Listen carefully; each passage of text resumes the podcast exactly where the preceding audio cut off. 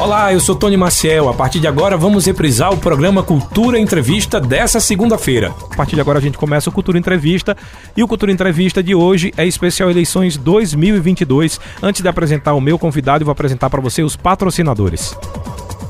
Nas lojas Vida e Coenxovais você encontra várias opções de edredons, cobertores e mantas para aquecer no inverno. E também pijamas manga longa, com calça e pantufas para aquecer os pés. Lojas Vida e Co Enxovais, Avenida Gamenon Magalhães e Avenida Rui Limeira Rosal, no bairro Petrópolis. Sismuc Regional. Seja sócio e usufrua de assistência médica, psicológica e jurídica odontologia, oftalmologia, além de convênios com operadoras de planos de saúde e lazer. Sismuc Regional, Rua Padre Félix Barreto, número 50, bairro Maurício de Nassau. Fone 3723-6542. Farmácia Oliveira tem promoções o ano inteiro para você. Confira: a Ceviton Vitamina C mais zinco por apenas R$ 9,99. Farmácia Oliveira, sua saúde merece o melhor. Ligou, chegou. 981062641. Fica na Avenida Agamenon Magalhães, Caruaru. Casa do Fogueteiro e Utilidades. Tem novidades todos os dias. Rua da Conceição Centro. WhatsApp 981787512.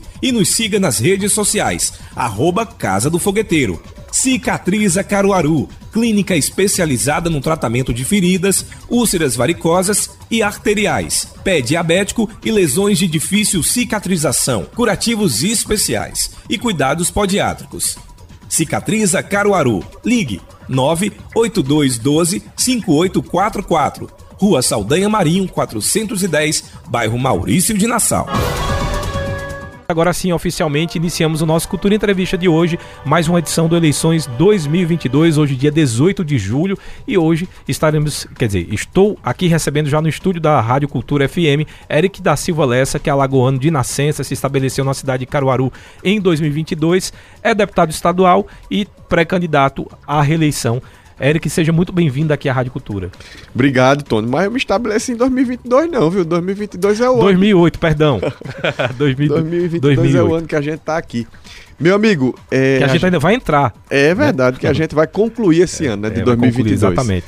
Amigo, é uma honra para mim, uma alegria poder voltar a esses microfones. Ó, oh, esses microfones são tão bonitos que são azuis, viu? Um abraço para você, um abraço para Vili, um abraço pro meu, meu charazão ali, o Eric, cabra mais. Tem um cabelo mais estiloso do que esse, ó. meu amigo Sandro Rodrigues, rapaz, que saudade de você. Um, uma figura. Diego Alves que nos acompanha, Generson Alves, nosso poeta, professor, jornalista, que está conosco aqui. E todos os ouvintes estamos à disposição para trazer uma contribuição aí do nosso mandato, uma prestação de contas, né? E informar um pouco como é que está aí a pré-campanha. Perfeito. A gente lembra sempre para o ouvinte da Rádio Cultura que já pode mandar perguntas através do nosso WhatsApp, que é o 981091130. Quando é o eleição, o, o tema eleição, a gente não abre para telefone. Então manda as perguntas através do nosso WhatsApp. Lembrando ser uma perguntinha aí por escrito, com textos curtos para que a gente possa fazer as perguntas de todo mundo. A partir das duas e meia, a gente começa com as perguntas dos ouvintes. Mas, Eric, primeiro eu queria, já que você fizesse aí uma retrospectiva do seu mandato como deputado estadual Faça essa retrospectiva para o pessoal de casa. Olha, Tony, é, a gente teve essa, essa honra de representar o povo pernambucano, o povo agrestino e o povo caruaruense nesses últimos três anos e seis meses. O mandato foi iniciado em fevereiro de 2019 e de 2019 até agora nós temos muito o que mostrar à população caruaruense, a população agrestina e a população do estado de Pernambuco. Nós investimos muito em algumas pautas que eram pautas linkadas à nossa história de vida, ao nosso trabalho, à nossa, às nossas bandeiras que a gente defendeu em todo esse período enquanto servidor público. Para quem não sabe, eu sou servidor público há mais de 20 anos.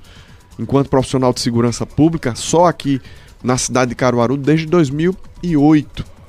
Só em Caruaru. Todas as atividades que prestei foi na cidade de Caruaru. E fui candidato a deputado estadual em 2018 após entrar num pleito eleitoral em 2016 e disputar a eleição contra a ex-prefeita e contra outros atores. A gente teve 41 mil votos na primeira na primeira disputa. Enquanto Uma candidatura a... que não se esperava nessa essa votação tão expressiva e foi ali acirrado entre você e a, a, a ex-prefeita Raquel Lira, né? Exatamente. A gente, é, muita gente, muito crítico de plantão, dizia: ah, não vai chegar a lugar nenhum, mas muitos que analisavam a política muitas vezes até de forma séria, porque não tinham visto no decorrer da história é, da cidade de Caruaru alguém com uma expressividade para disputar contra essas três famílias que estão no poder há 70 anos.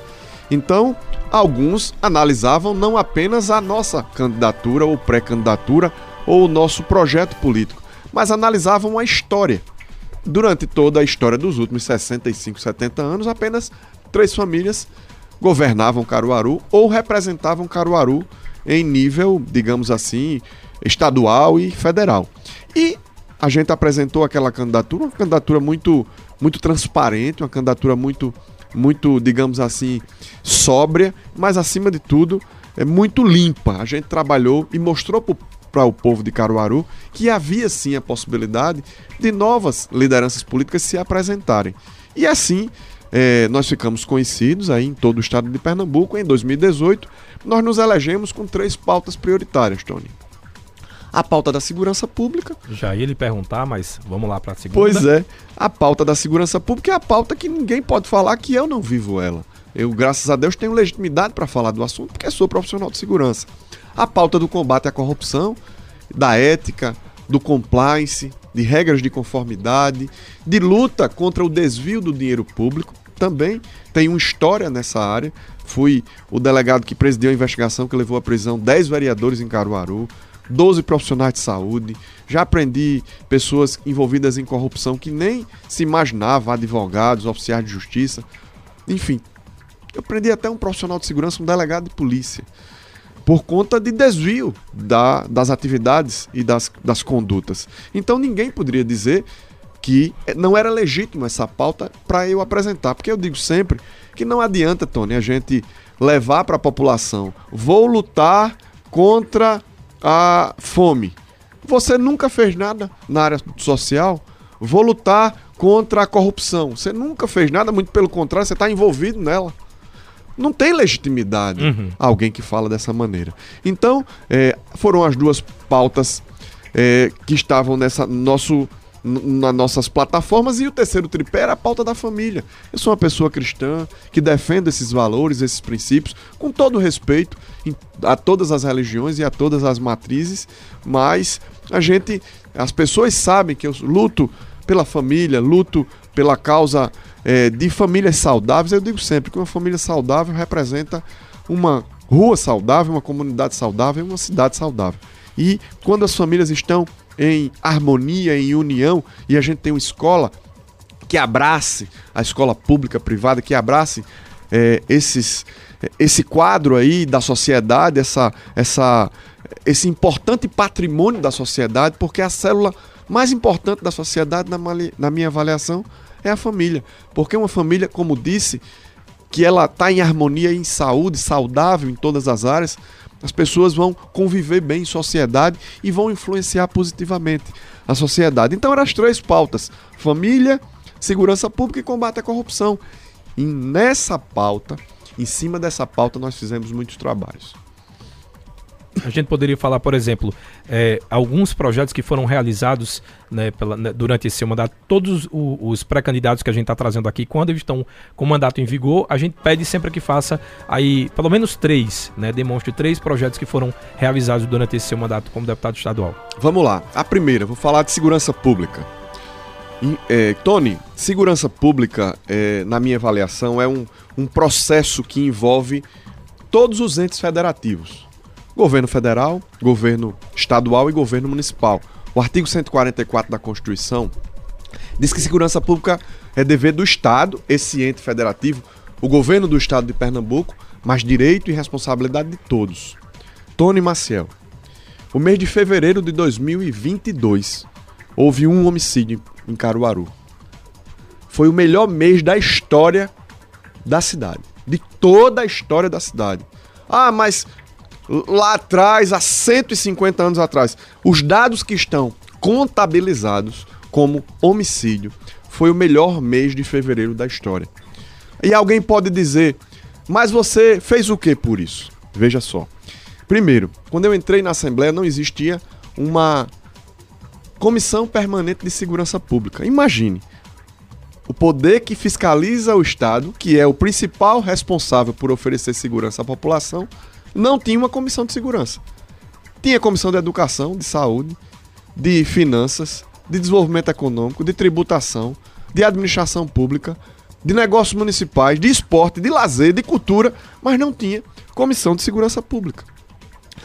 No primeiro dia, eu colhi as assinaturas dos colegas e fiz uma frente parlamentar de segurança pública, com duas metas. A primeira, que a gente interiorizasse o debate sobre segurança pública, e fizemos isso. E fui coordenador geral dessa frente, e viemos aqui para Caruaru em 2019, com numa audiência pública, junto da época da delegada Jimena Gouveia, que era titular, ainda é a titular da delegacia da mulher de Caruaru, tá, tá de férias, a sua irmã, tá de licença, a sua irmã tá. A irmã dela, inclusive, a Sara Gouveia. São duas irmãs que, que, são delegadas da mulher de Caruaru. Bem curioso, né? E é, a Sara Gouveia está conduzindo, mas a Jimena foi para essa audiência pública. Ela disse: a gente tem uma delegacia da mulher em Caruaru que não tem acessibilidade. Uma mulher que tiver dificuldade de locomoção não consegue falar comigo, exceto se eu não descer da minha sala. E como eu atendo muitas mulheres, fica, às vezes eu não consigo atender uma pessoa com dificuldade de locomoção. A gente não tem um lugar adequado para atender as crianças, porque a mãe vai com a sua criança. Imagine, a criança viu as agressões do pai dentro da sua casa, do companheiro, do ex-companheiro, do namorado, enfim. Quando vai para a delegacia, ele sofre outra violência porque ele é exposto novamente uhum. a todo aquele histórico. E a delegada disse muitas vezes aquela criança começava a chorar na minha frente. Porque ela estava revivendo a situação, né? Sofrendo é, outra, violência. outra violência. Dessa vez, uma violência praticada pelo Estado. Sim. Porque não dava uma condição de atender, de recepcionar aquela criança. Agora, a gente percebeu nesse momento que havia uma necessidade de se cuidar das mulheres de Caruaru e do Agreste. Se cuidar melhor. E nós encampamos uma batalha, Tony, incansável de 2019 até os dias atuais. E Deus queira que até no máximo, no final de agosto, a Delegacia da Mulher de Caruaru, num prédio próprio, vizinho à Vara da Mulher, na Rua Portugal, com brinquedoteca, com assistente social, com psicólogo, com atendimento 24 horas, porque hoje não atende 24 horas, só atende de sexta até segunda, sete da manhã.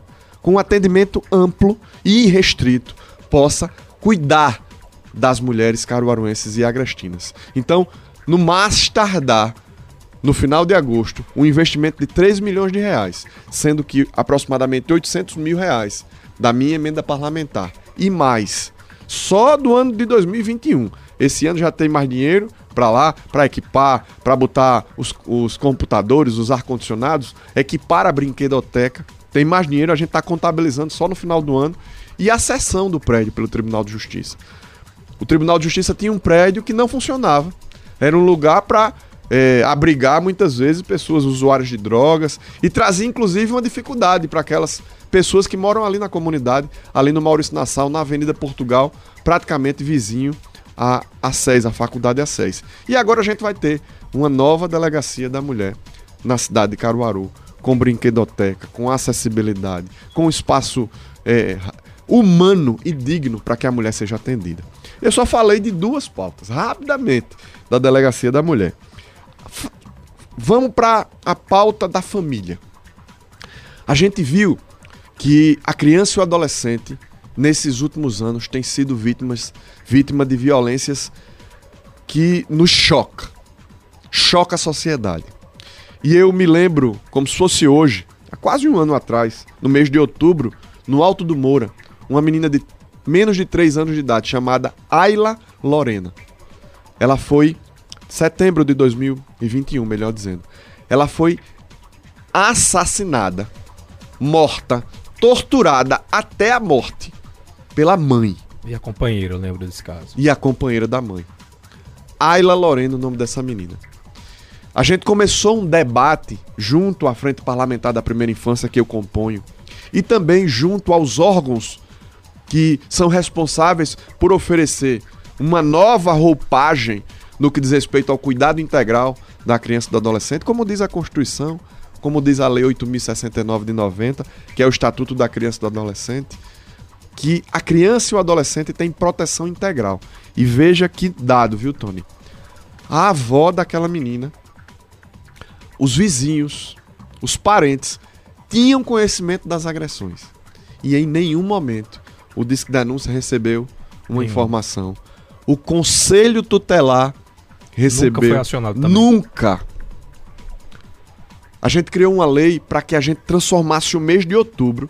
Esse mês vai ter esse debate amplo em escolas, em universidades, nos ambientes mais importantes. O Eric, mas talvez, de repente, essa falta de denúncia não está ligado a essa questão do constrangimento. Às vezes as pessoas acham que ir para a delegacia já é um processo de constrangimento, a questão da acolhida, né? Como você acabou de, de, de falar. Uma avó dessa não tem medo de um. De, de, de, repente, de uma represália. De uma represália, sim. Mas existe o disco de denúncia, que está garantido o anonimato.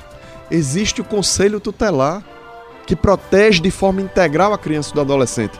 E aí eu faço um outro link nessa pauta da defesa da criança e do adolescente. Tony, o meu primeiro mandato, eu fiz uma audiência pública aqui na cidade de Caruaru e a gente discutiu amplamente a questão da violência e um dado que foi trazido de forma muito intensa foi realmente a delegacia da mulher de Caruaru. E a gente está entregando no final desse mandato uma nova delegacia da mulher para Caruaru. E o meu plano para, se Deus permitir, se Jesus me conceder e o povo pernambucano me escolher para renovar o meu mandato, o meu plano é entregar um centro integrado da criança e do adolescente. O que é isso? Lá em Recife tem o SICA. Antigo SICA agora chama de NAIC, é Núcleo de Apoio à Infância e Adolescência. Núcleo de Atendimento Integral da Infância e da Adolescência, que junta FUNASE, Delegacia, Conselho Tutelar, Ministério Público, Poder Judiciário, todos os órgãos da rede de proteção, Serviço Social, todos os órgãos da rede de proteção, num único núcleo.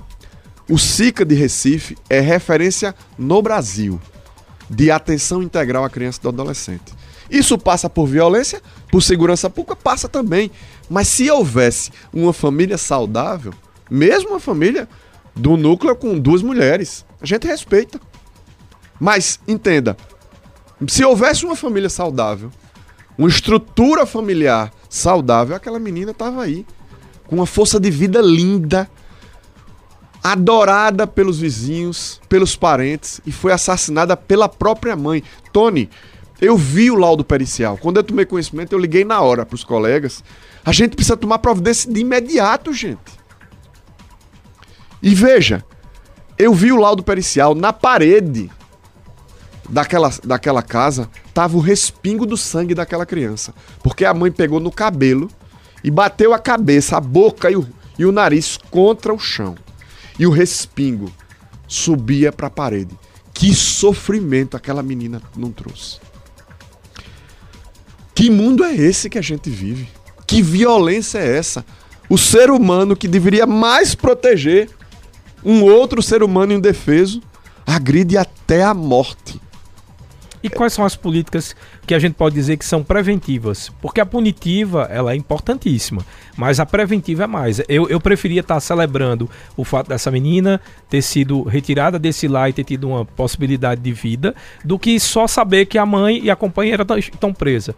Qual o tipo de política que a gente pode ver é, ou, ou, ou pode existir para que haja essa prevenção à violência? Perfeita reflexão. É por isso que eu estou tratando com SICA. Porque não é apenas uma delegacia da criança e do adolescente para Caruaru. É um centro integrado que trabalha, primeiro, a pauta da prevenção. A prevenção precisa de conhecimento. Na Bíblia Sagrada diz que o povo perece por falta de conhecimento. Se houvesse uma instrução adequada da importância do Conselho Tutelar, da importância da denúncia, da importância do Ministério Público, da importância do disque denúncia e da certeza do anonimato, da convicção do anonimato. O SICA tem essa condição. Primeiro, ele trabalha na prevenção. O Centro Integrado da Criança e Adolescente faz uma política pública. Não é apenas uma, um, um órgão para prender quem cometeu o crime. Não. A gente foi um pouco mais além. A gente foi observar o amplo espectro, a, hora, a tudo que gira em torno de um crime dessa natureza. Primeiro, falta de instrução. Porque, independente daquela mãe ter um relacionamento com aquela criança absolutamente criminoso, porque ela agredia. Para você ter uma ideia, Tony, as nádegas da, da menina tinham calos de sangue. Queria dizer que o que foi que a perícia criminal mostrou? Que aquela menina era agredida constantemente há meses.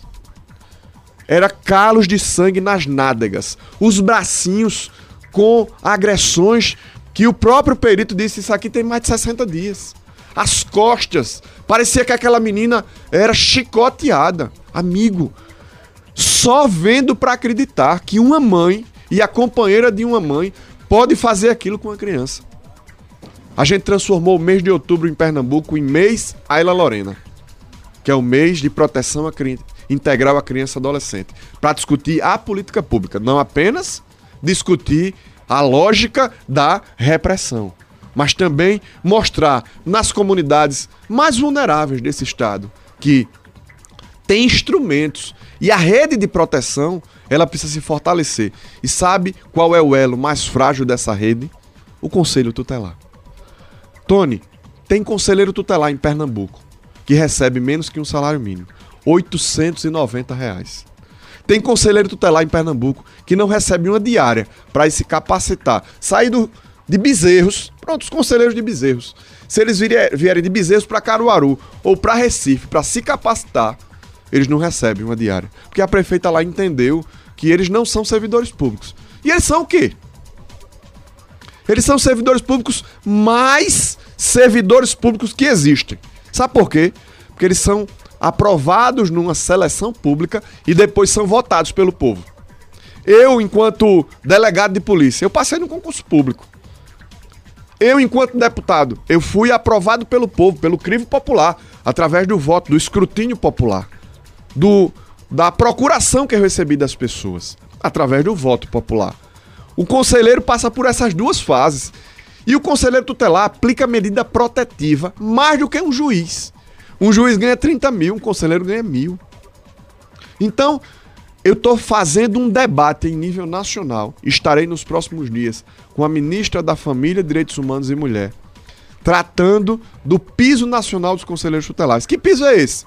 A gente precisa, pelo menos, observar um conselheiro tutelar do tamanho de um vereador. Eu não estou subestimando a importância do vereador, muito pelo contrário. Eu acredito que um conselho deve, conselheiro tutelar deva receber igual a um promotor de justiça. Uhum.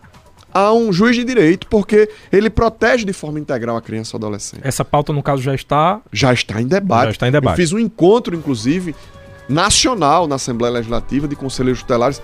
Vieram conselheiros de 100, 135 conselheiros de 35 municípios de Pernambuco. E essa pauta está indo para em nível federal. Então, criança e adolescente, proteção integral à família, à mulher, segurança pública. Só para concluir, Tony, rapidinho, vou te passar de volta.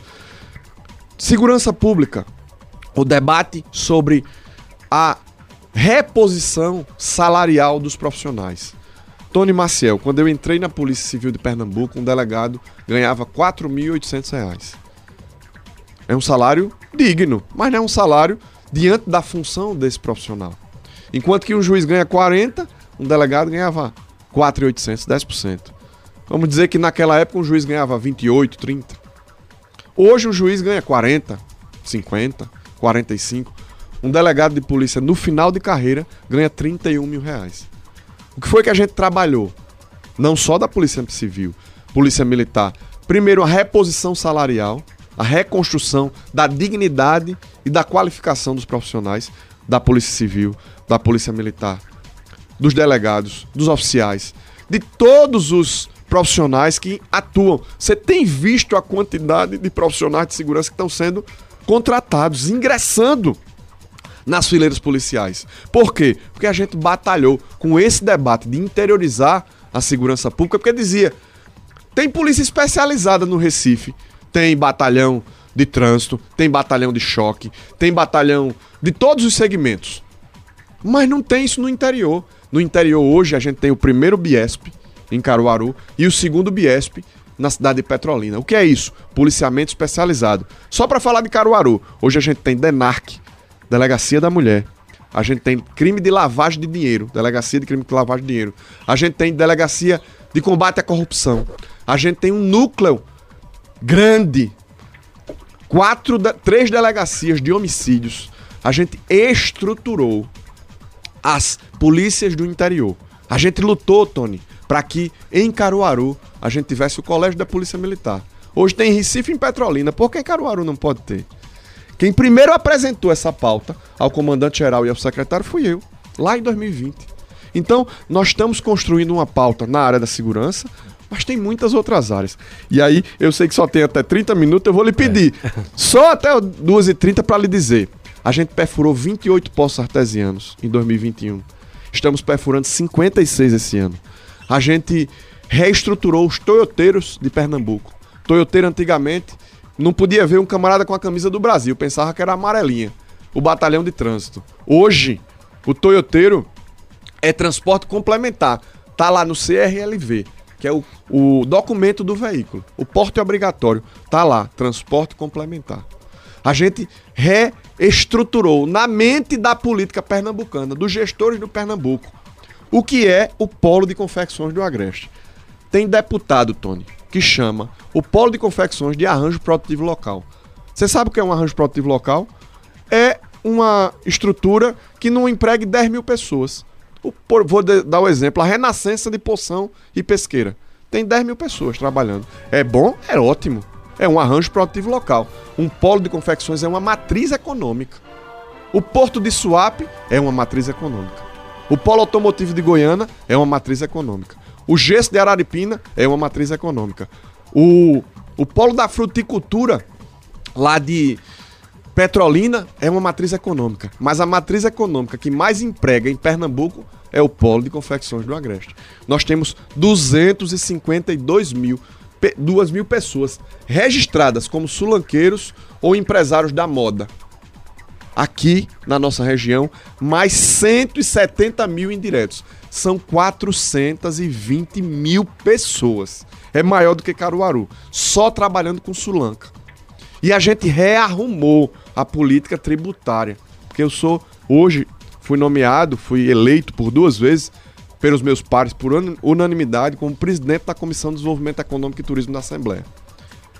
E nessa, nesse cenário da Comissão de Desenvolvimento Econômico, a gente se aprofundou em todas as matrizes econômicas do estado de Pernambuco.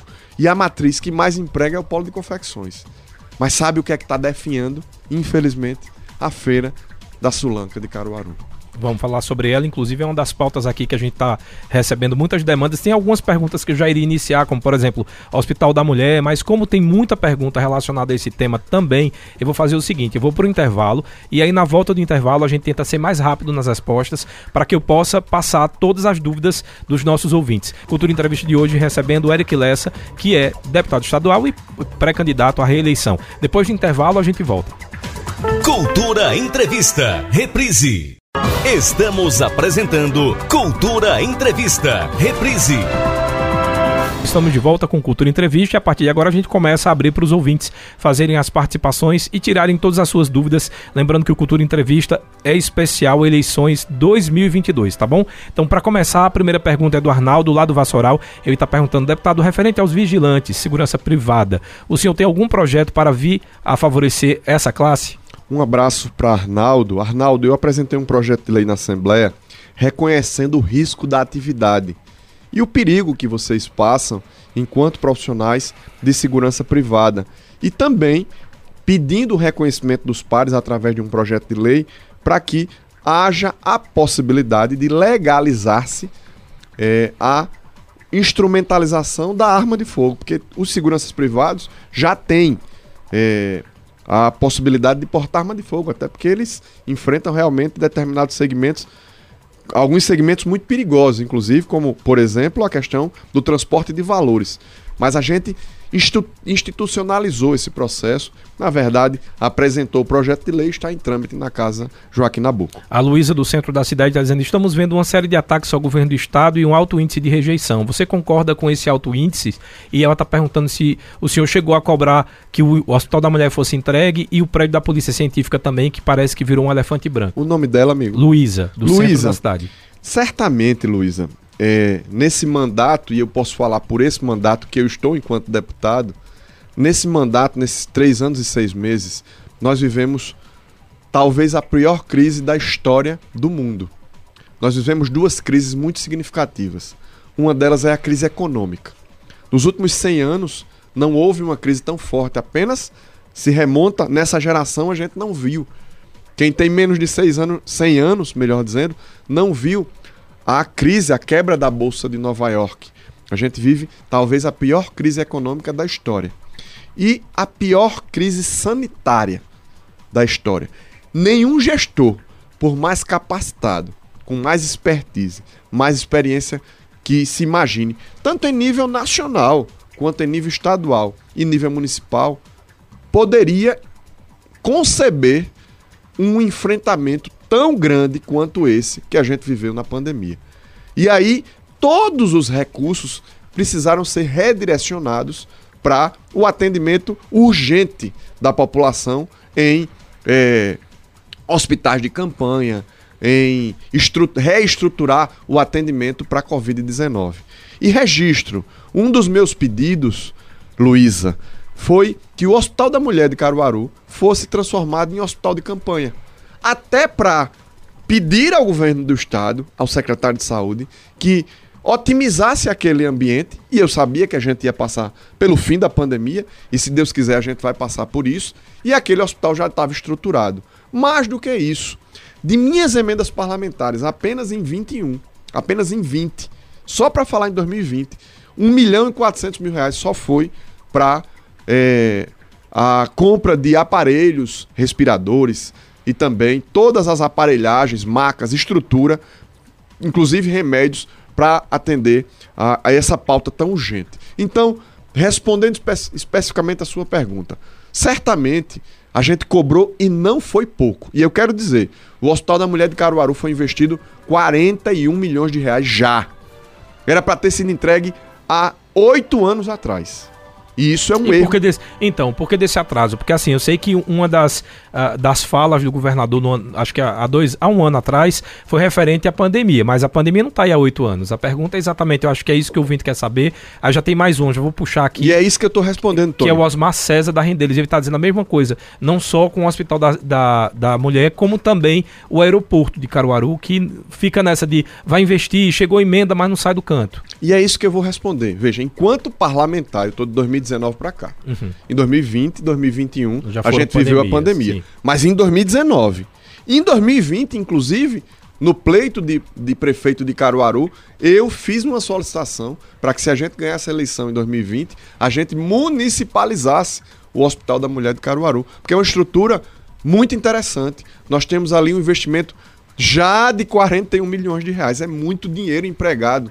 E, infelizmente, tanto o Hospital da Mulher de Caruaru quanto a maternidade que só foi entregue no finalzinho, é, a maternidade municipal de Caruaru, no finalzinho da gestão da atual da ex-prefeita e que ainda não está em pleno vapor, um atendimento realmente adequado. A gente tem uma dificuldade muito grande. As mulheres de Caruaru, para ter seus filhos, muitas vezes têm que ir a Bezerros, a Vitória de Santo Antão, a Palmares, a Campina Grande. Tudo isso, ele tá, eles estão cobertos de razão. Agora, eu, enquanto parlamentar, de 2019 para cá, eu cobrei muitas vezes. Inclusive, fiz propostas para que a gente direcionasse melhor. A gente tem um outro problema muito sério em Caruaru, Hospital Regional do Agreste. Sim. Outras perguntas aqui. Eu já falei muitas vezes. E para a Polícia Científica também foi cobrado? Foi cobrado não uma vez só. Muitas vezes. Inclusive, eu fiz um dossiê, conversei com o secretário e disse: olha, aquilo foi um erro estrutural. A gente. É, fizeram uma parte ali, esqueceram de, de olhar simplesmente a parte da, do esgoto. A parte do saneamento. É saneamento. Exatamente na perspectiva de livores cadavéricos. Está tratando de necrópsia. Então, é muito mais aprofundado a, a segurança é, sanitária daquela, daquele, daquele. Enfim, não foi feito adequado, isso é fato. E eu cobrei, não fui uma vez só, não. Veja, o meu mandato é um mandato de autonomia e independência. Certamente eu faço parte da base da Frente Popular. O meu partido está vinculado ao governo estadual. Eu não nego, nunca neguei. Entretanto, o meu mandato foi dado pelo povo. Então, não posso negar que os recursos que eu demandei na ordem de requalificação, por exemplo, da PS 145, que liga Caruaru a Jataúba, que está sendo requalificada, já foi requalificada entre Caruaru e Fazenda Nova. Vai ser feito uma segunda, um segundo recapeamento, mas entre Fazenda Nova e Brejo da Madre de Deus já está na ordem. E a gente solicitou, reiterou, fiz dossiê, levei pessoalmente ao presidente do DR e a gente viu a obra acontecer. A PE 95, que não tinha nem acostamento, ainda não tem. Aquela que, essa que liga até Riacho das Almas, até Cumaru, até Ameixas, até Limoeiro. Se que, você... tem uma, que tem uma lombada ali que se você passar de noite e não ver, já era, né? Tem, um, tem umas lombadas no meio uma do Umas lombadas novas, nada, né? é, é. A PE 95, mas graças a Deus agora já sinalizaram. Já sinalizaram, é, Eu bom. passo todo dia por ali, indo e voltando de casa. Que bom que tá sinalizado. E eu fez muitas matérias sobre E eu filmei, amigo, e mandei pro presidente do DR. Vocês estão brincando, né? Brincando com as pessoas. Eles disseram: nós não estamos brincando, não. O caba não gostou, não. Disse, nós não estamos brincando, não. A gente, inclusive, está atendendo o seu pleito que a gente está requalificando a PE, alargando, inclusive, se você for em destino ao a Riacho das Almas, do lado direito ali, perto do Vitorino, já está sendo aberto ali uma parte para que seja alargado e tenha acostamento. Ali entre o Hospital da Unimed e a Avenida Brasil também já está de uma melhor. É, alargando do lado direito. Estão esperando as chuvas diminuírem para concluir aquela, aquela ação. Então, certamente a Delegacia da Mulher, os 28 postos artesianos, certamente a destinação de 500 mil reais para pavimentação de ruas na nossa região, uma estrutura para ONG Amigos de um Amigo, que é uma ONG aqui de Bezerros, que trata da questão da causa animal. Hoje eu recebi a informação, 179 mil reais de destinação de, de orçamento e de dinheiro para arcar com as despesas, para cuidar dos animais da nossa região. Enfim, muitas ações foram destinadas e eu não vou ser antiético e desleal. Eu vou dizer a verdade. Agora, o que está errado, certamente a gente vai apontar. Mavi Aéreo Barbosa é, é, um pouco referente a isso, ele só acrescentou um pouco mais é, de reclamações. Ele colocou: deputado, vocês, enquanto estão no exercício do mandato, procuram de fato fiscalizar se cobram estradas, buracos, BR, saúde, sucateada, hospital regional, cobrança abusiva de impostos é, e PVA, né? Essa inclusive é uma das perguntas da maioria dos nossos ouvintes, é se já foi pensado em baixar esse PVA de Pernambuco, que é uma vergonha, um dos mais caros do Brasil, e a gente vê o nível de, de, de qualidade da, das estradas lá embaixo. Existe algum projeto referente a isso? Existe é, debates nesse sentido projeto específico, eu não vim aqui para enganar ninguém, nem mesmo para mentir para as pessoas. Projeto específico tem que vir do Poder Executivo. A gente tem que levantar o debate e o Poder Executivo, através da Secretaria da Fazenda e do Governo do Estado, é que envia para a Assembleia Legislativa projetos de lei para aumentar ou diminuir. Entretanto, como, por exemplo, ICMS, que é uma regra em nível nacional, precisa do CONFAS,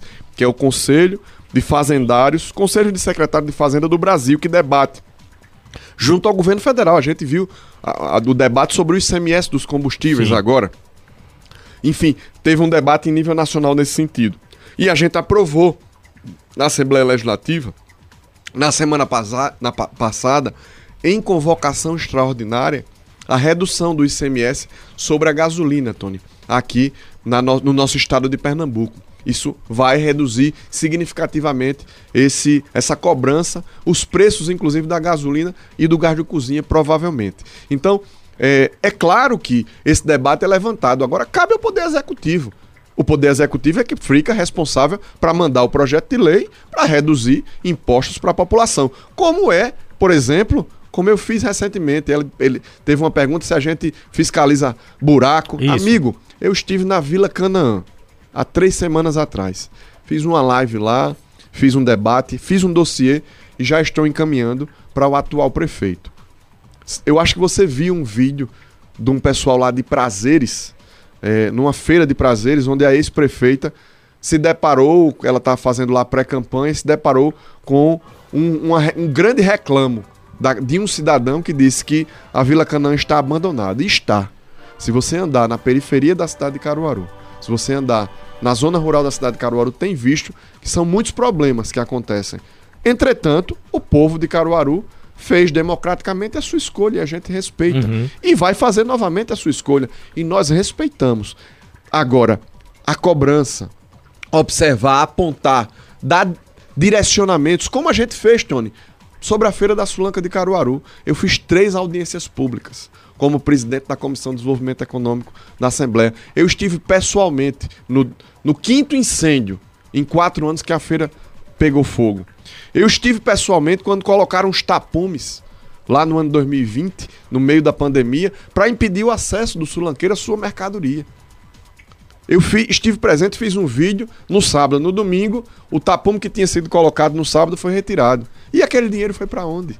De tanta estrutura metálica colocada ali. Por quê? Porque não houve diálogo com a população. A falta de capacidade de conversar, de dialogar. A gente fez os debates necessários. Eu chamei representantes da prefeitura para todos esses debates. Pedi ao Corpo de Bombeiros que fizesse um estudo sobre os impactos do incêndio ali na Feira da Sulanca de Caruaru. Se você for na Fundac, tudo funciona bem. A parte privada. Você vai na parte pública, é aquela tristeza. Enfim, a gente está fazendo os debates, a gente está fiscalizando, está cobrando. Entretanto, cabe ao Poder Executivo a execução. É, o Wallace Monteiro, deputado, o senhor acha coerente combater a corrupção e declarar apoio a Bolsonaro? Justo ele que afastou 19 delegados federais que estavam investigando corrupção em seu governo e os filhos dele? Olha, O Wallace Medeiros. o Wallace, qualquer um que se envolver com corrupção e que for provado, veja, a gente precisa provar as coisas. Apenas apontar o dedo, quando a gente aponta o dedo, tem quatro dedos de volta pra gente. Então, se a gente apontar o dedo para algum problema, é preciso que aquele problema seja investigado, verificado, e eu tenho certeza também que a Polícia Federal é uma instituição séria. Eu sou profissional de segurança da Polícia Civil.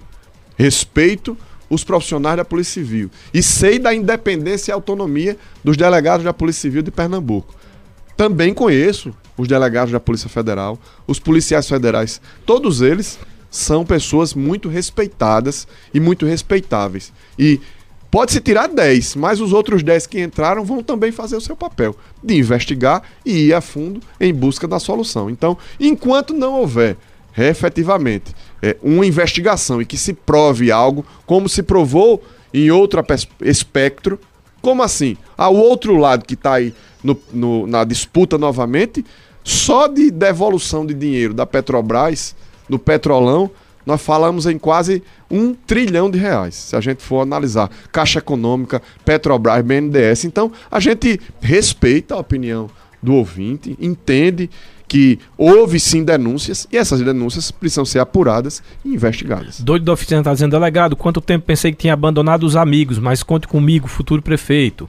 Um abraço doido, tu é uma figura. Professor Juru, parabéns, deputado. Seu mandato é um exemplo, boa prática na política. Tem aqui, boa tarde, querido deputado. Você está me devendo uma visita para comer uma piabinha assada, louro da malhada. Meu amigo Louro, vamos marcar pra gente ir. Deixa eu pegar mais aqui perguntas.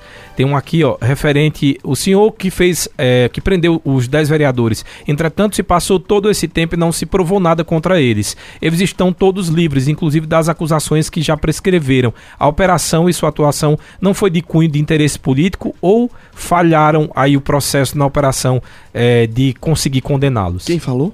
Foi o Renan. Renan do Centro. Renan, amigo, é preciso dar uma aprofundada aí, viu? Você precisa olhar com mais atenção, com mais cuidado e, acima de tudo, é, observar o que aconteceu. Eles foram condenados à Operação Ponto Final 1 e Ponto Final 2, por incrível que pareça, no dia 21 de junho de 2016. No dia do meu aniversário, eu recebi esse presente. Entre aspas. Porque não me, não me alegra nada é, a gente investigar profissionais públicos, servidores públicos que deviam cuidar do dinheiro do povo e efetivamente estarem envolvidos em corrupção. Eles foram condenados pela justiça e o processo está em segundo grau. E não houve prescrição. Até porque a pena é de 2 a 12 anos. Então só prescreve depois de, de 20 anos. E o caso aconteceu em 2013. 2013. E quero registrar, viu, Renan? É, a gente tem um cenário onde A primeira operação de combate à corrupção da Polícia Civil de Pernambuco foi a Operação Ponto Final. A gente construiu uma plataforma de combate à corrupção no meio político. A gente, eu me tornei professor dos colegas nessa área. A gente fez uma operação que realmente revolucionou o estado de Pernambuco na área de combate à corrupção e especificamente a Polícia Civil de Pernambuco. Então, a gente mostrou que quem quer que seja, esteja de colarinho branco ou de colarinho não tão branco, que se envolver na criminalidade, vai ser responsabilizado. Agora, cabe à justiça a conclusão do trabalho. Eu não vou perseguir ninguém. Eu não vou ficar apontando o dedo. Eu fiz o meu trabalho, depois do meu trabalho realizado, o Ministério Público fez o seu trabalho, o Poder Judiciário de primeiro grau condenou os 10 e os 5 da ponto final 1 e ponto final 2, e agora é, esse caso está no Tribunal de Justiça. Espero que não seja um fake, porque normalmente os fakes botam assim, não sei quem de Caruaru, fulaninho de Caruaru. Mas espero que você se aprofunde, Renan, nesse, nesse fato aí e observe, tá lá, o julgamento cabe agora à segunda instância que está no Tribunal de Justiça, na Câmara Regional, mas a Então primeira o crime não prescreveu, como ele falou. muito pelo contrário, Ok, eles foram condenados em 2016. Quando condena, para o processo de prescrição e recomeça a contagem. Então, se eles imaginam que estão prescritos os crimes, de 2016 eles estão pouco instruídos pelos vereadores. Em 2016 recomeça a contar tudo de novo. Então, bote mais 10 anos para frente. Então, pode ser que lá em 26 comece a prescrever. O Alisson Barbosa só não colocou de onde ele está falando, mas ele perguntou: delegado, o senhor ainda tem. eh, o senhor ainda almeja ser candidato à prefeitura de Caruaru? Alisson Barbosa. Amigo, eu aprendi que com a Bíblia Sagrada que para todo propósito na Terra há um tempo determinado por Deus. Eu me coloquei à disposição eh, da sociedade caruaruense por duas vezes no pleito eleitoral. E o povo me deu uma votação muito expressiva nas duas disputas. Certamente as pessoas reconhecem o nosso trabalho, reconhecem a nossa liderança e reconhecem o desempenho que a gente vem tendo. Agora, esse ano eu vou para a disputa de reeleição. O tempo, esse ano, é de reeleição. Em 2024 a gente avalia novamente. Adelso Viana falando a respeito da segurança, ele está dizendo não tem segurança no sertão. Teve algum, eh, algum projeto seu? Teve uma audiência pública na cidade de Serra Talhada e realmente muitos problemas foram apontados. A gente fez o debate naquela região, mas nós entendemos, como é o nome dele? Adelso Viana. Nós entendemos, Adelson, que a representatividade no estado de Pernambuco ela precisa ser amplificada. A gente tem uma atuação mais, mais específica, mais aprofundada no Agreste até a Porta do Sertão. Quero mandar um abraço, inclusive, para o vice-prefeito Israel Israel Rubis, que nos apoia enquanto vice-prefeito, é candidato a deputado federal. E mandar uns abraços aqui, ó. Tem muita gente, Tony. A gente tá em 1454. E aqui eu tenho um, E você deve ter um muitas, batalhão muitas aí. perguntas aqui. Eu quero mandar um abraço também pro prefeito Edilson Tavares, mandar um abraço, o prefeito Itoritama, mandar um abraço para o vice-prefeito Gena Lins, eh, de Taquaritinga do Norte, um abraço para Sávio Luna e Sandoval Luna, os vereadores André de Altinho, Antônio Amorim de Bezerra, Antônio Amorim de Bezerros, Alessandro e Edivan de Cupira, Jobinho do Cabo, um monte de gente mandando, ó, estamos ouvindo, gente lá do Cabo de Santa Agostinho. É, aqui a audiência da cultura é garantida. Olha, o Altair Alves, lá do loteamento do Parque da Cidade, ele está falando a respeito da sua colocação, acho que foi lá no primeiro bloco, ele dizendo aqui Altair Alves do loteamento Parque da Cidade. É, deputado Lessa, a violência diminuiu com a chegada do BF de Caruaru. Eram mais de 260 assassinatos em Caruaru por ano. Mas quem trouxe o BF foi o deputado Tony Gel. No caso, quem colocou aqui foi o Altair Alves, lá do loteamento Parque da Cidade. É porque menino bonito, todo mundo quer ser pai. Eu quero lhe dizer que nenhum deputado trouxe. Quem trouxe foi a Polícia Militar de Pernambuco. O ex-comandante da Polícia Militar de Pernambuco designou um coronel da Polícia Militar para entender esse trabalho lá na cidade, no, no, no estado de São Paulo, que eles fizeram a interiorização da polícia especializada e de forma integrada. E após esse trabalho realizado, eles trouxeram para Caruaru. Certamente, muitos deputados pediram, mas quem trouxe efetivamente foi o governo do estado, a Secretaria de Defesa Social e o comando da Polícia Militar que estudou esse policiamento especializado.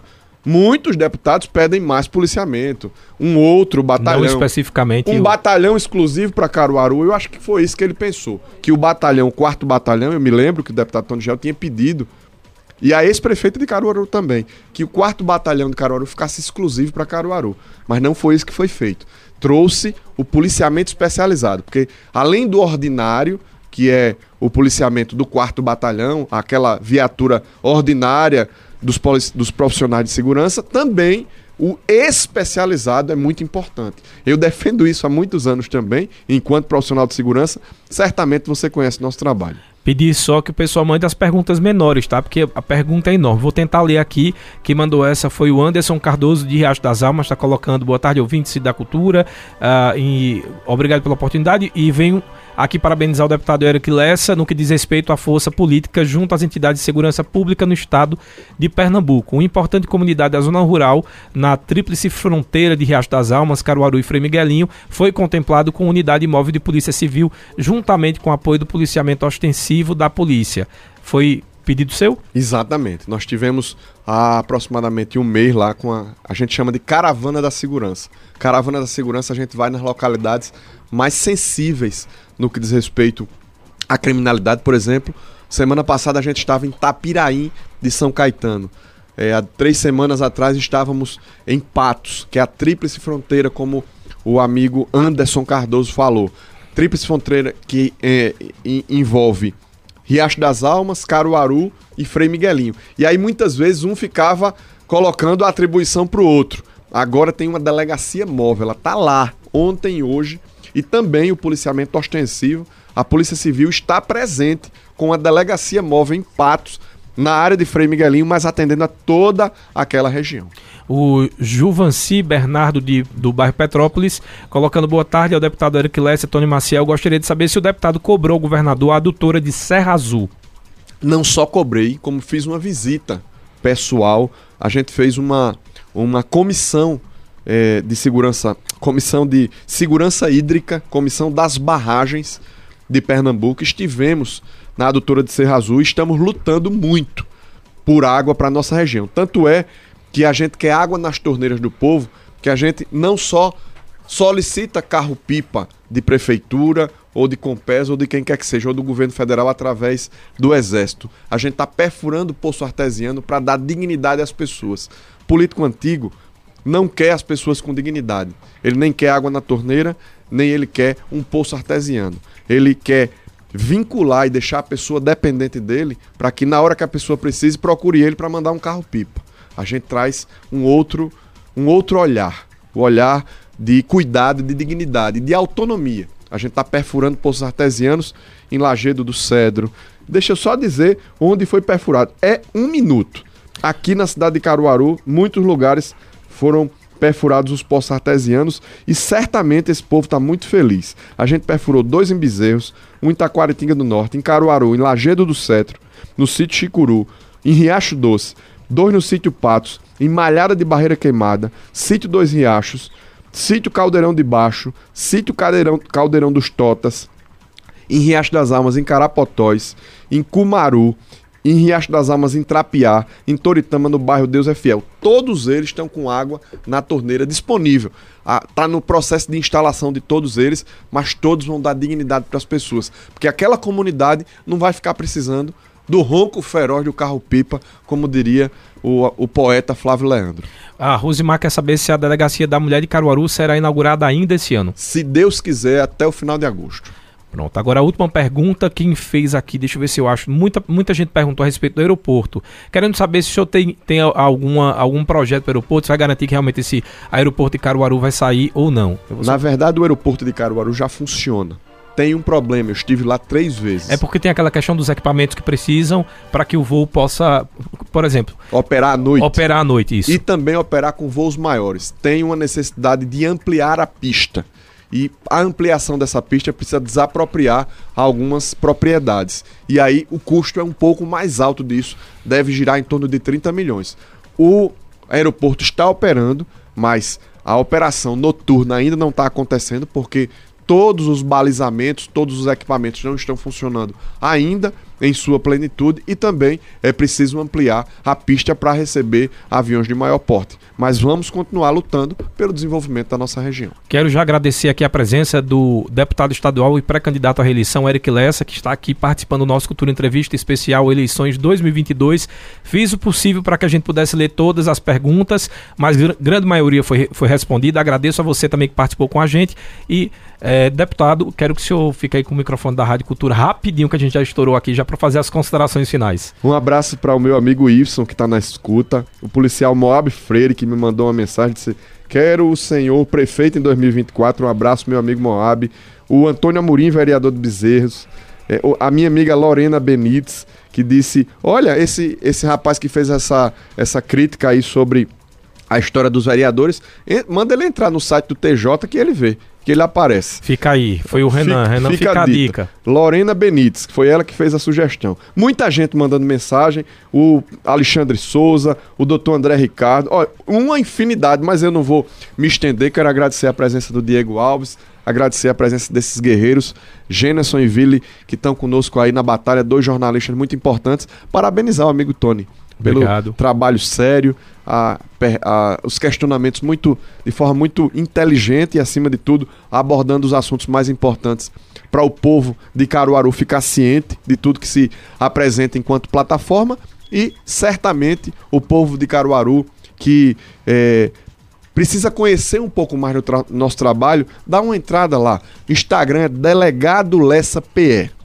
Facebook Delegado Lessa. Você vai conhecer um pouco mais do nosso trabalho e quero deixar uma última mensagem, como diria Martin Luther King, aquele líder negro cristão da década de 60 dos Estados Unidos, que lutou contra o apartheid. A gente está vivendo um tempo muito duro nessa área do apartheid. E eu fiz algumas postagens hoje é, sobre essa questão do racismo no meu Instagram, nos stories. Ele diria o seguinte: Olha, para a gente vencer as adversidades, vencer o racismo, vencer eh, as crises de vulnerabilidade no mundo, a gente precisa praticar a não violência e o amor em ação. É preciso ter muito amor em ação, amor pelo que faz e servir ao público é servir com amor. Um grande abraço, obrigado pela atenção. Obrigado você pela presença, Eric Lessa, aqui pré-candidato à reeleição uh, para deputado estadual. Agradecer a você que ficou na sintonia do Cultura Entrevista. Lembrar que amanhã a gente volta com mais um programa e que esse programa fica disponível no Spotify, no Facebook e também no nosso YouTube.